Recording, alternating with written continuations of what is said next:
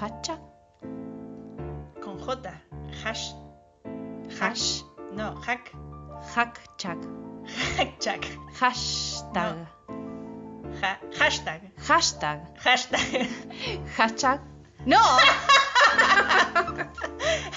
Hashtag. Sí. Hashtag. Dos señoras. Hashtag dos señoras.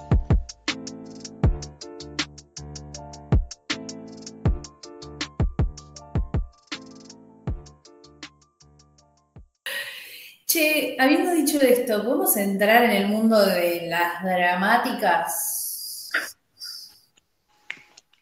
A mi salsa llamado. Eh, sí, me, como que me, me re- quiero agregar algo, no sé si entra, pero no, no entra más, no entra más. La verdad que no nos interesa nada lo que tengas para decir. Eh, Sos muy sensible vos. Como que re, re la parte de- del tiempo que dijiste al principio, como que todo esto requiere de tiempo. Me, me parece, hay una palabra que me, que me, como por ahí que me resume como la fortaleza y la sensibilidad, que es la templanza, ¿no? Ay, qué bonita. como que esa palabra que decir qué temple tiene esta persona o qué templanza, que es como hacer las cosas conociendo un poco lo que a uno le está pasando, pero... Y en esto que decías por ahí de la masculinidad y demás, de, de lo- los espacios de familia o de laburo, me ha pasado, estoy, me estoy recordando, pero la verdad que nunca lo había identificado, que por ahí yo he trabajado con, con muchos varones y en el momento en que están mal, es como que no, yo tenía un compañero que decía, me agarró la nube negra, ponele. Le agarró la nube y él le agarró la nube y no, no registraba nada más de lo que pasaba. O sea, no se le podía hablar, no podía hacer nada más que estar solamente en su nube. Y, y me parece que eso también es un poco de hacerse todo el tiempo como tipo cargo individualmente como de la sensibilidad eh, y estando eh, no sé, como eh, adentro de uno mismo, ¿no? Como ensimismándose. Y la sensibilidad justamente lo que tiene en lo poderoso, o sea, eh, es poder vincularte con otra persona.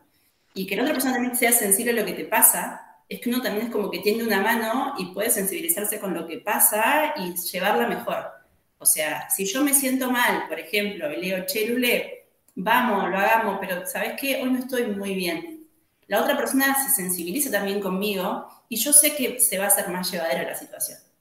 Eh, no solamente como responsabilidad individual de, de, atravesar esa sensibilidad y de hacer cosas o, no dejar de hacerlas o, o, o, quedarse sin hacer nada, sino por ahí también cuando uno comparte eso y encuentra a otra persona que, que es receptiva a eso que pasa, es llevadero. O sea, se, se lleva mejor uno tiene momentos así medio tristes o lo que sea, pero hacer cosas cuando el otro conoce la vulnerabilidad o la sensibilidad, sabiendo de que no te va a dar una daga por la espalda porque le dijiste, che, hoy estoy más o menos, eh, se sobrelleva re distinto en comunidad esa sensibilidad cuando es un valor. Sí, re que sí. Es que la sensibilidad necesariamente está asociada a la escucha. Digo, eh, no podés ser sensible si no, si no escuchas, digamos, si no tenés una escucha activa sobre tu entorno, sobre tu gente, sobre vos misma, digamos. Es como, ahora que lo pienso, capaz también eh, la sensibilidad propia tiene que ver también con, con haber estudiado arte, con haber estudiado teatro, además, que yo me acuerdo que el primer concepto que recibí sobre teatro que me flashó fue eh, que escuchar era una acción, por más que pareciera un acto pasivo, y que para poder eh, actuar eh, bien, entre comillas, ¿no? para poder actuar bien, eh, el primer paso era cerrar la boca, digamos, y observar.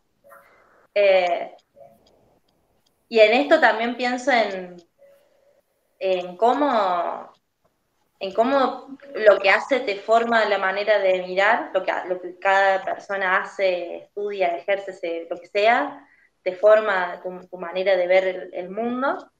Eh, y cómo el arte no solamente sirve para canalizar lo que ya existe, sino que además te, te enseña, boluda, a que hay una forma menos anestesiada de ver la vida, digamos, y, y que por más que puede ser eh, laboriosa esa forma, también es muy rica y muy... Tiene cosas hermosas, boludo, o sea, eh, disfrutes de otro, de otra índole, como, qué sé yo, boludo, no sé. Ay, capaz que ahí ya me fui a la mierda, perdón, me, me, me fui.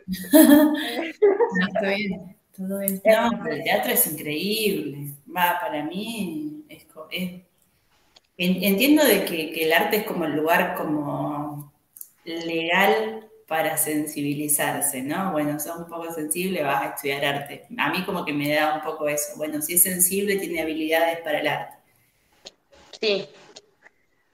Pero aparte digo, eh, el, arte no solamente me parece que es el lugar legal para, para, como para ir a ejercer, digo, tipo, bueno, sos sensible, haces arte, sino que también pasa algo en todo lo que tiene que ver con, con el disfrute artístico, ¿no? Con quien recepta, que también es como un espacio permitido, creo que es como el permitido de, de la gente en general, porque también sucede en determinadas formas de arte que habilitan eh, un tipo de intimidad donde pueden salir otras cosas a flote. Digo, vas a ver una obra de teatro y estás en una sala y está todo oscuro y se te pianta el lagrimón capaz que nadie te ve, vas a escuchar tu banda favorita y te largas a llorar mientras está... Yo me acuerdo, boluda, yo fui a ver acá a Fito cuando vino con, con los 20 años de giro, yo le grité a Fito llorando, no te mueras nunca.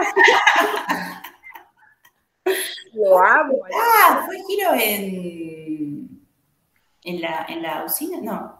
En la vieja Claro, usina. en, la, en la- lo que es ahora la Plaza de la Música, digamos. Ah, sí, yo fui. ¿En serio? Sí. Boludo, yo también fui.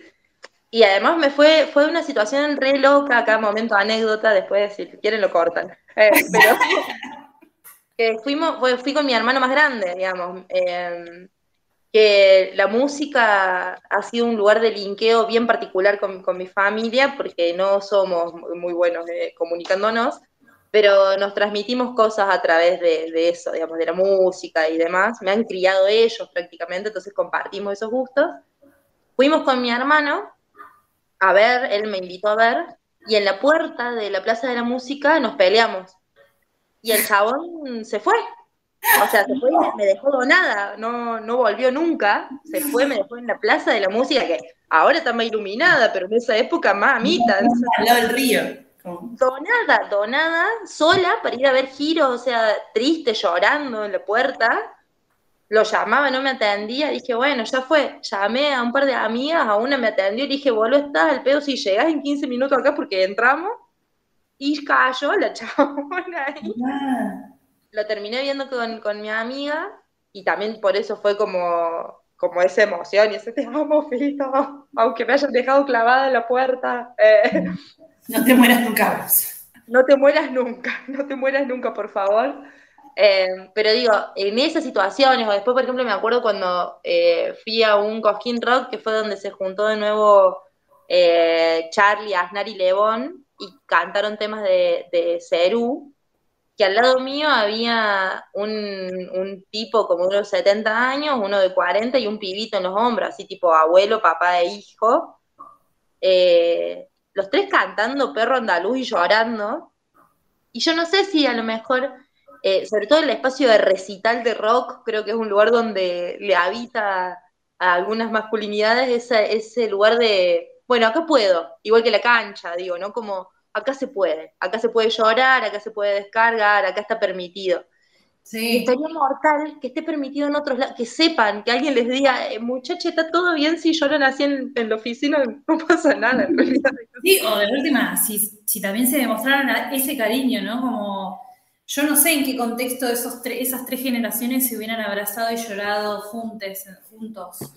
Eh, el otro día fuimos a un recital y veíamos a los fanáticos barderos, va, barderos, los fanáticos de una banda, tres chabones, em, en principio cis, que se descosían, se descosían, se descosían las vesti las vesti- se rasgaban las vestiduras para demostrarle amor a esa banda, ¿entendés? Entonces, bueno, o sea, me da la pauta de que, de que lo tienen, lo que pasa es que buscan esos lugares habilitados donde ahí está bien. Incluso, boludo, yo fuera joda, yo decía a ella, o sea, si vos sacás una foto de esto, podría ser una escena porno, o sea, o, o de cine erótico, porque estaban vestidos, ¿entendés? Pero me refiero como a, había toda una, una situación donde el cuerpo de la otra persona no implicaba que, o sea, nadie le iba a gritar, ¡eh! Bueno, ya sabemos. Eh, nadie iba a hacer eso, como que estaba habilitado porque se saben fanáticos, se saben amorosos, bueno, amorosos, Desbordades, desbordados y todo eso. sensibles. Pero eso puede pasar en otro momento, ¿entendés? También es como que eso es lo que me parece que todavía no, o, o todavía no está del todo habilitado para algunas personas, me parece. No, no está para nada habilitado. Digo, si eh, se sigue como aleccionando a las personas que supuestamente hemos sido educadas para esto, imagínate para quienes nunca se les ha habilitado eh, ese espacio, ¿no? Como no lloré, maricón, digamos, esa ha sido la lección desde niña y, Sí. y, y eso también hace que sea tan difícil por ahí vincularse o, o- o estar en entornos más amenos con masculinidades, porque, porque tiene una parte importantísima negada, que es eh, esto, a- habitar lo que te generan tus sentidos todo el tiempo eh, y hacer algo con eso, como ser más activos y dejar de hacer de cuenta que está todo bien y que no pasa nada. Eh, Así como te digo una cosa, te digo la otra. Así como no pasa nada, cuando pasa de más. Cuando Uf, se desbordan, boludo, no saben qué hacer con tanta info. Qué bronca. Sí, tipo, bueno, qué sé yo, gestionalo, capo. el Sí, sí, y una, y una los mira así como, ¿ves por qué es importante llorar un poquito todas las semanas? ¿Todos los días? Ah, dramática. pues drama. Tenemos que inventarnos drama. Em, Sí, sí, sí. bueno, y en relación a, igual eso también es cierto. A una también se le va la rosca. Obvio, pero ¿sabes qué pasa? Para mí no es una sorpresa. Esa es la diferencia. Para mí no es una sorpresa. Y yo sé que me puedo desbordar y volverme a los bordes, ¿entendés? Quizá porque no de ¿Eh? Qué lindo desbordarse. Yo creo que ahí ya la sensibilidad, más que una forma de... eh, Ahí ya la sensibilidad pasa a otro plano que para mí tiene que ver con la catarsis, digamos, como el, el momento de, de catártico donde una dice, ¿sabes qué? Sí, pero se van a la mierda. Sí, y no te pasa, por ejemplo, que a veces que como que no tenés la imagen clara, esto ya no sé si estoy como al borde de- del cotolengo o, o realmente, digamos, eh, eh, a alguien más le pasa Oliva. esto. Claro. Em, mi sensación es que a veces hay em, una percepción que excede, digamos, a la conciencia, que no sé si que la estoy absorbiendo del ambiente o qué corno, pero como que no sé qué es. Tengo la angustia acá, que no se destraba, y, me, y tengo yo ya, ya, yo ya sé lo que me hace llorar y lo busco, lo hago. O sea, en el caso de la sensibilidad eh, orientada al llanto, ¿no? Después pasan otro, un montón de otras cosas, pero en cuanto al llanto, a la angustia, como que consigo desbordarla con ciertos estímulos que por ahí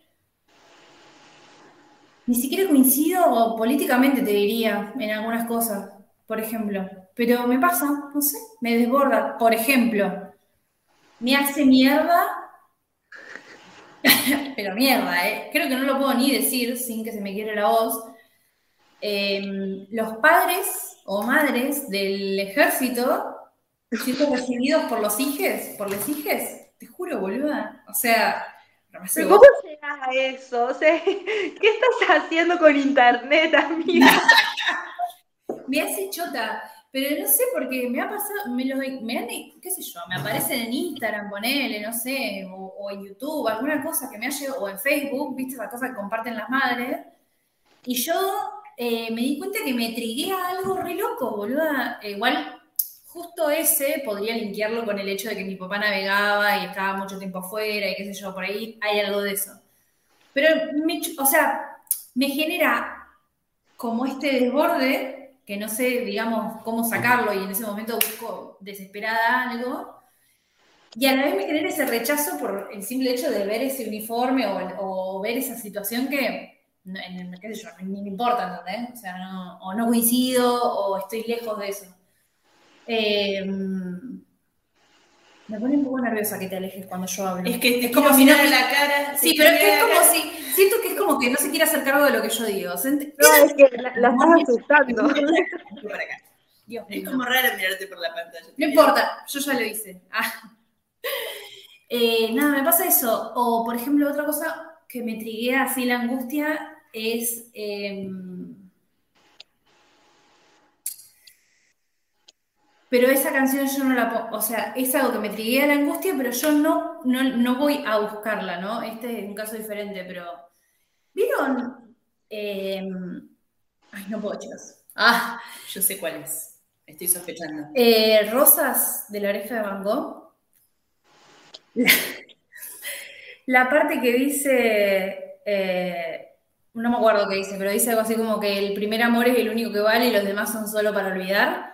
Me hace mierda, chicas. Yo ni siquiera conceptualizo el amor así, ¿entendés? Me hace mierda, me hace chota. No sé si es el momento en el que descubrí esa canción, no sé si es acordar, o sea, la, la mera posibilidad de que el primer amor es hijo de puta, sea el único que voy a amar en toda la vida, me hace chota, no sé cuál es, pero te juro que es como, ay, boluda, ¿por qué? Pero no lo aguanto, no lo aguanto, ¿eh? No lo aguanto, se me, se me salta la chaveta, instantáneo. Qué Qué goma, ¿eh? Em, yo estoy pensando en cosas que me...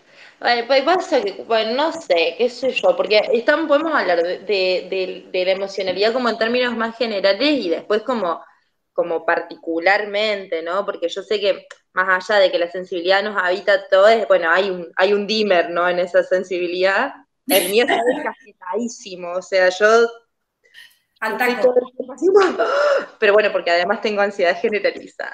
Pero al margen de eso.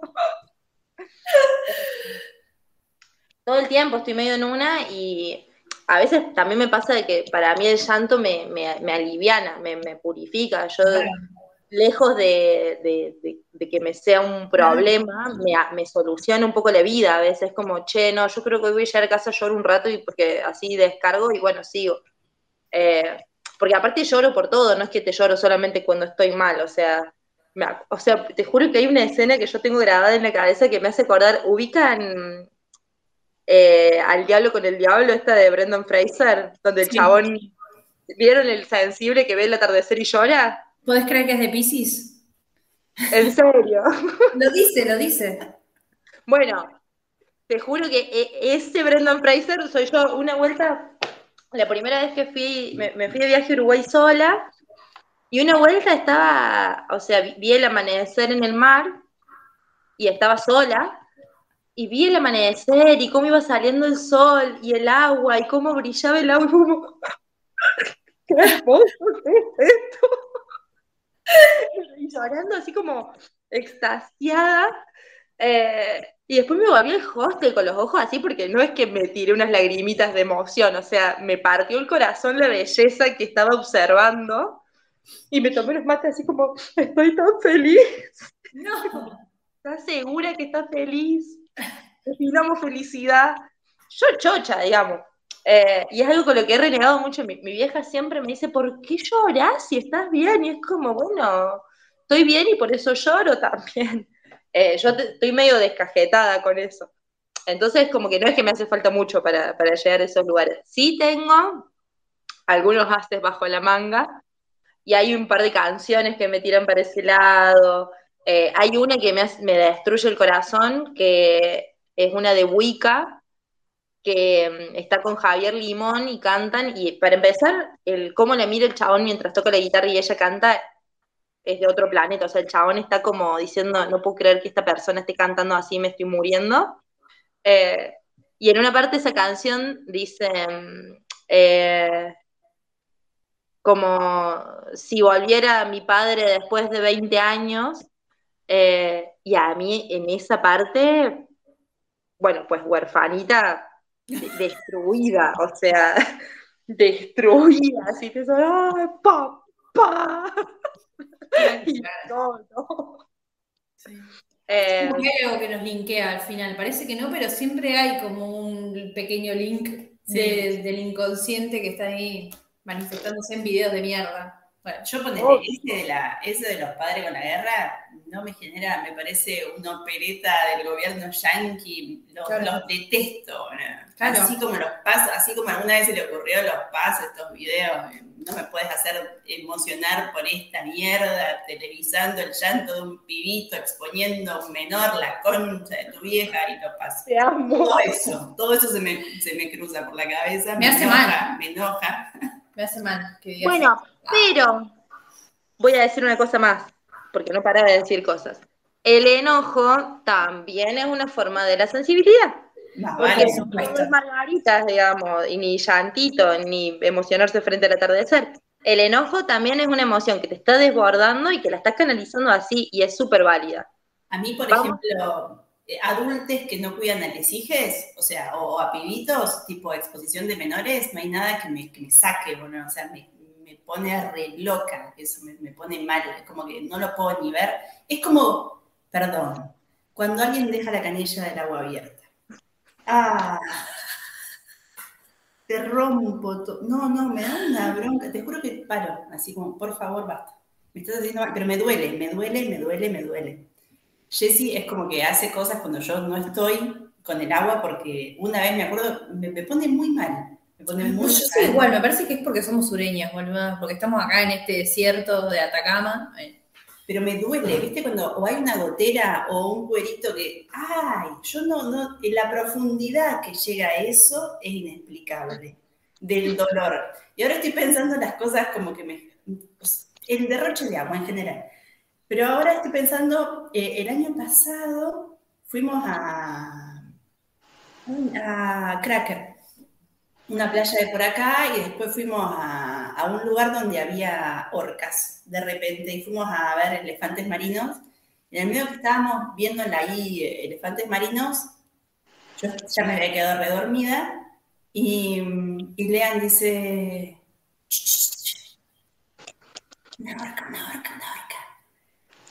Y de repente veo la orca avanzar por primera vez en mi vida y no pude hablar por un día. Y cuando sentí que pude hablar y llegué a la cama, como que lloré y lloré y lloré y lloré. Y como que no podía parar de llorar. ¿Viste cuando las lágrimas se te caen así de... Ay, sí. No, no. Que si abrís la boca haces tipo. Sí. Tipo, ¿es llanto o ahogamiento? Bueno, lo de los, lo de los pingüinos también me puso re mal. Ay, sí, a mí también. tombo. Ay, no, no. Eso también me hizo mierda. Vos sabés que me acordé de, mientras hablaban, de que hay un ejercicio, de nuevo, esto, nada, se, se- lo van cortando, porque yo me, me estoy yendo a la mierda. Pero hay un, hay hay un ejercicio que, de dramaturgia que a mí me parece maravilloso, que es hacer listas, listas de cosas, lista de cosas, no sé, lista de cosas que tenés en tu casa, hasta lista de cosas que te gustan, lista de cosas que te enojan, listas de listas. De hecho, hay un libro de Humberto Eco que se llama algo así como El universo de las listas, y es un libro de listas. Bueno, ¿cuántas veces va a decir la palabra lista, señora? Siempre listo. Y está, está buenísimo porque es como, yo de hecho las acabo de buscar, digamos, a mis listas. Eh, y, y está bueno como registro también, ¿no? Como estar bicha con lo que a uno le pasa, también te da como banda de autoconocimiento. Y es divertido cuando lees las cosas que te... Porque yo he escuchado lo que les enoja a ustedes y eh, respeto, pero me da mucha gracia también. Me estoy acordando cuando apareció el ciervo de afuera de la carpa. ¡Ay, el ciervo! Bueno, eh, a mí, no sé, como pienso que qué qué particulares que son las cosas que nos movilizan, como qué personal, qué, qué divertido también, qué, qué característico. Eh, yo, por ejemplo, acá en una de mis listas de qué cosas me molestan, qué cosas me molestan que me hagan es esta lista. Ah, encanta. Maravilla. A ver, dale. Y es la, y encima, boluda, tengo lista de cosas que me gustan, tiene cuatro cosas, lista de cosas que me molestan que me hagan. Ah, yo soy igual, boludo. Siento que podría tranquilamente tener una lista de dos carillas. Em, Y tengo una que dice, me molesta que me hablen con exceso de diminutivos, como, Re como específico. muy chiquitito, como, hola mamita, ¿cómo estás? ¿Me pasas la pavita? ¿Cómo está la cucharita? La- Pero habla bien, 46 años tenés, usa la palabra como es, digamos. Eh, y otra que dice que me molesta que me den besos con mucha baba. Ah, muy bien, coincido. Hijo de puta, limpiate. Qué asco. Eh, Ah, ¿vos en la boca encima, porque a mí me molestaba, tipo, ya de por sí el cachete, tipo, me dejas un rastro de tu ADN en el cachete y yo me mato. Tan extremo. En cualquier forma de beso me molesta la baba en exceso. No hay, no hay por qué, digamos, como controla tus glándulas, no sé. Claro, es tipo, ya está. Eh, y bueno, y nada, y estoy viendo eso y me, me colgué. Después tengo. Igual les, les recomiendo, yo este es un dachi tip. Cuando Sí. no sepan qué hacer y estén al pedo, hagan listas de cosas, porque después es divertido leerlas. me gusta, me gusta la idea. Eh, léeme una más, dos más, por favor. Necesito De saber. las cosas que me molestan. ¿Hiciste algo de llorar? No. A ver. Igual de enojar me gusta, me gusta que arranquemos, que, que abarquemos las sensibilidades de ese lugar. Yo si hay algo que tengo en mi cuerpo es la capacidad de enojarme. Y A mí me- decirlo. Claro, Me yo hecho- enojo, pero no, no, no tengo tanta capacidad para decirlo. Voy a mí me ha hecho muy bien este año ir a, yo un- en- cuando digo que voy a entrenar a un taller de, de autodefensa, Que dicta acá una piba que es una masa, que es un taller para pibas y disidencias, zarpado. Ha sido como eh, la mejor actividad en la que me metí en mi vida, así como es hermoso ir a que te enseñen a pegar y que te enseñen la potencia que tiene tu cuerpo. Hermoso, precioso. Eh, bueno, a ver, cosas que me molesta que me hagan. Eh, me molesta que me toquen demasiado, me molesta que me lleven la contra, me molesta que me hagan muchos chistes seguidos si no me conocen. Eh, me, Colta la Dashi, colta. me molesta que me miren cuando estoy transpirada. Ay, Me molesta que me empujen y no me pidan disculpas. Me saca. Qué porteño es eso, boludo. Me molesta que los niños me avisen que se tiraron un pedo y digan, me tiré un pedito. Odio que crean que son tiernos cuando dicen pedito. O sea, sos un nene y te tiraste un pedo y es igual de horrible que cualquier pedo de cualquier persona, no importa que seas. Eh, me molesta que abran la puerta. Bueno, en esa época yo se ve que vivía todavía en la casa de mi, fa- de mi madre, pero me molesta que me abran la puerta del cuarto sin tocar. Eh, me molesta que me mientan, me molesta que no cumplan una promesa, me molesta que me, hablen, hab- que me hagan hablar más despacio. A mí nadie me calla. No, o. De velocidad. No, de volumen. Cuando De me. volumen. Claro, porque yo a veces cuando me emociono empiezo a gritar. ¿Cómo? Que a veces cuando me emociono mucho hablando, empiezo a hablar más fuerte, de, de volumen, como. Mm. Y, y me dice, che, estás gritando. Bueno, alejate, no sé. Ah, Claro. La próxima proponemos una juntada en la plaza. Eh, me molesta el exceso de halagos.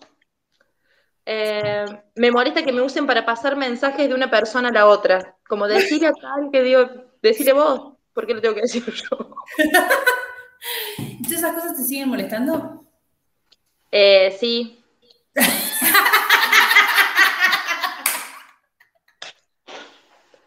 No es tan Aparte re contundente, tipo, no es que me dijo, no sé, bueno, Capaz que alguna no. Claro, no.